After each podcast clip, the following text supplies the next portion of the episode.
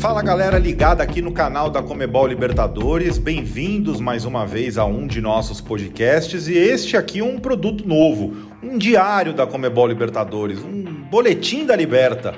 Tudo o que aconteceu no dia anterior. Então, hoje, 29 de abril de 2021, uma quinta-feira, a gente estreia esse novo produto repercutindo o que aconteceu ontem, na quarta-feira, 28, nos jogos da Comebol Libertadores. Tivemos grandes jogos, tivemos Fluminense em campo entre as equipes brasileiras, mas a gente começa aqui destacando o, o clássico entre nacionais, né? O Nacional do Uruguai recebeu o Atlético Nacional de Medellín lá no estádio Parque Central, em Montevidéu, e tivemos um 4 a 4 futebol bailarino, diriam os mais antigos. Né? A equipe colombiana fez 1 a 0 o Nacional empatou, os colombianos voltaram a ficar à frente do marcador, fizeram 2 a 1 o Nacional empatou 2 a 2 virou 3 a 2 ampliou para 4 a 2 e o Atlético Nacional é, empatou o jogo, então acabou 4 a 4 O Atlético Nacional, para vocês terem ideia, chutou 27 bolas ao gol.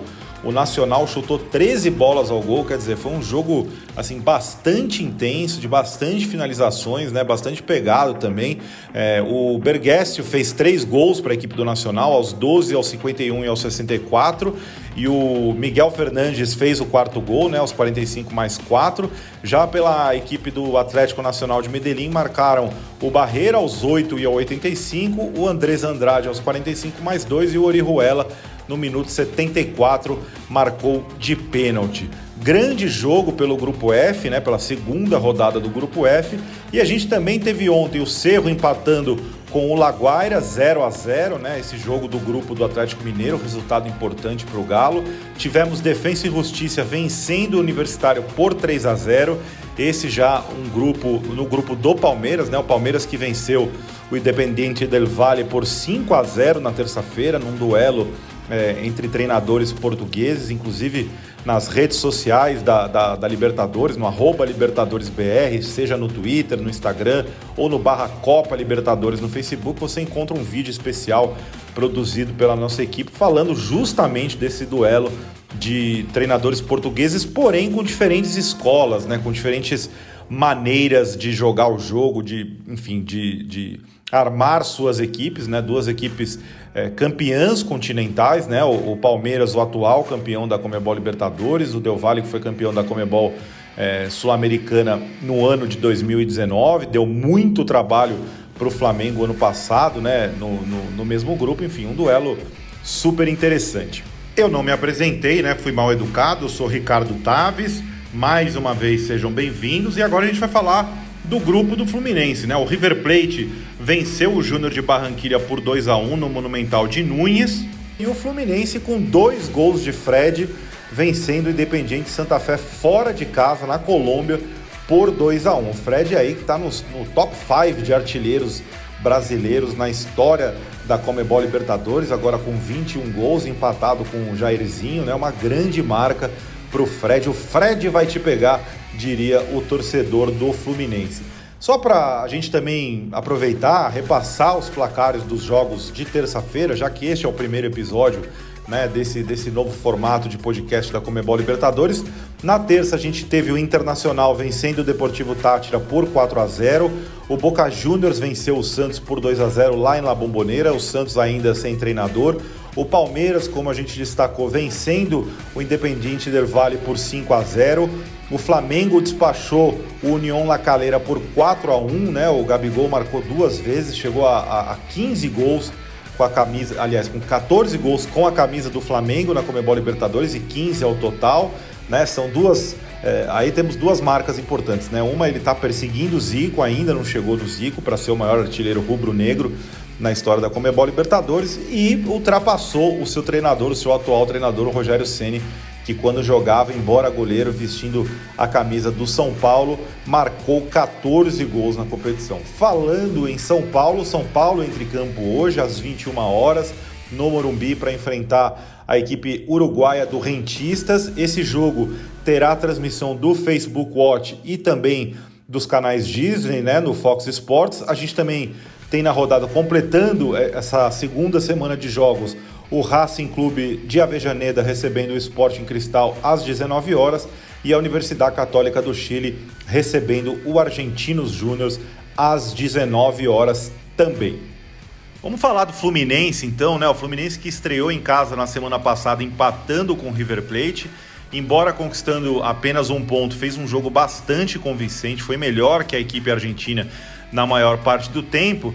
E aí, nesse segundo jogo, atuando fora de casa, venceu a equipe colombiana do Independiente Santa Fé, né? Logo aos quatro minutos do primeiro tempo, o Fred fez um bonito gol, né? O Kaique fez uma jogada pela direita, tocou pro Nenê, que de calcanhar, né? Ele deu um toque super sutil pro Fred, que entrou bem na área e finalizou com a categoria já costumeira, né? Do, do Fred, do camisa 9, abrindo o placar pro Fluminense, dando uma tranquilidade para a equipe carioca no jogo, né? 1 a 0 O Fred até brincou com o Neném, aquela, aquela comemoração clássica de engraxar a chuteira do, do, do, do amiguinho que deu assistência. Ele engraxou a sola da, da chuteira do, do, do Nenê, já que o, o passe foi de, de calcanhar, né?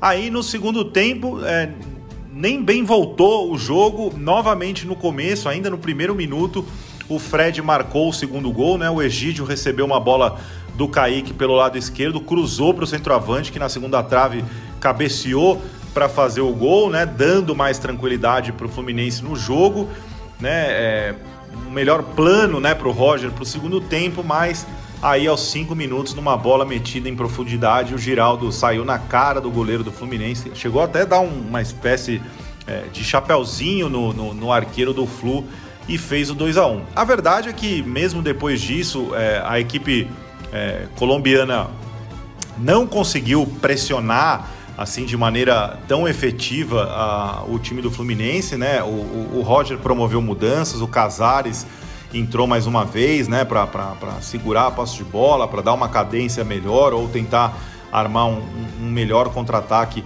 para a equipe tricolor. E enfim, acabou dando resultado. O Fluminense venceu, conquistou três importantes pontos, né? Já que o que o River Plate também venceu a sua partida, né, jogando no Monumental de Nunes contra o Júnior Barranquilha. Então aí River Plate e Fluminense vão ponteando, né, o, o, o, esse grupo, os dois com quatro pontos, né? O próximo desafio do Fluminense é justamente contra o Júnior de Barranquilha. Esse jogo vai acontecer no Maracanã, né? E enquanto o River Plate vai pegar o Independiente Santa Fé.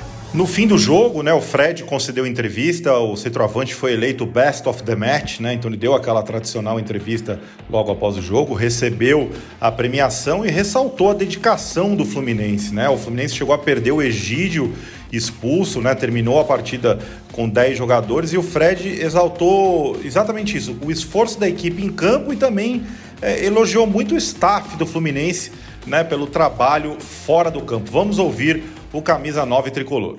Não é fácil vir aqui na Colômbia, né? O Santa Fé é um adversário duro. A gente soube jogar o jogo, a gente é, colocou intensidade e só tem que parabenizar toda a nossa equipe, né?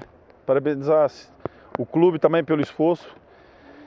E a gente conseguiu compensar todo o esforço que o clube fez e esse desgaste todo com essas viagens que a gente fez também, que foi, foi bastante longa, mas graças a Deus a gente deu um passo importante e conseguimos esses três pontos fora de casa. É, eu, eu, a gente sabia que Santa Fé ia imprimir um ritmo muito forte desde o início do jogo e o que a gente tinha que fazer era marcar bem e quando a gente tiver a bola, agredi-los também e fazer mal para eles no nosso sistema ofensivo lá e, e Ficamos felizes porque a gente saiu na frente, deu uma tranquilidade. Fizemos 2 a 0 logo no início do jogo, no segundo tempo. Mas aí aquele gol realmente foi um, um gol que deu ânimo à equipe de Santa Fé. E logo após a expulsão foi um jogo de dedicação, de entrega, de alma. Então parabenizar todo o grupo porque foi um jogo, foi um jogo de extrema dificuldade e a gente valeu, valeu a pena todo esse esforço para a gente sair vitorioso. E é isso, galera. Esse foi o primeiro episódio desse Bom Dia Libertadores. Espero que vocês tenham gostado. Amanhã a gente volta com mais um episódio com as informações do jogo do São Paulo contra o Rentistas no Morumbi. Muito obrigado pela sua companhia. Assine o nosso podcast, assim você recebe uma notificação, fica sabendo logo das novidades. Nos siga nas redes sociais, LibertadoresBR e também baixe o nosso aplicativo nas lojas aí, né, seja qual seja é, o sistema operacional do seu celular, procure lá Comebol Libertadores. Um forte abraço e até a próxima.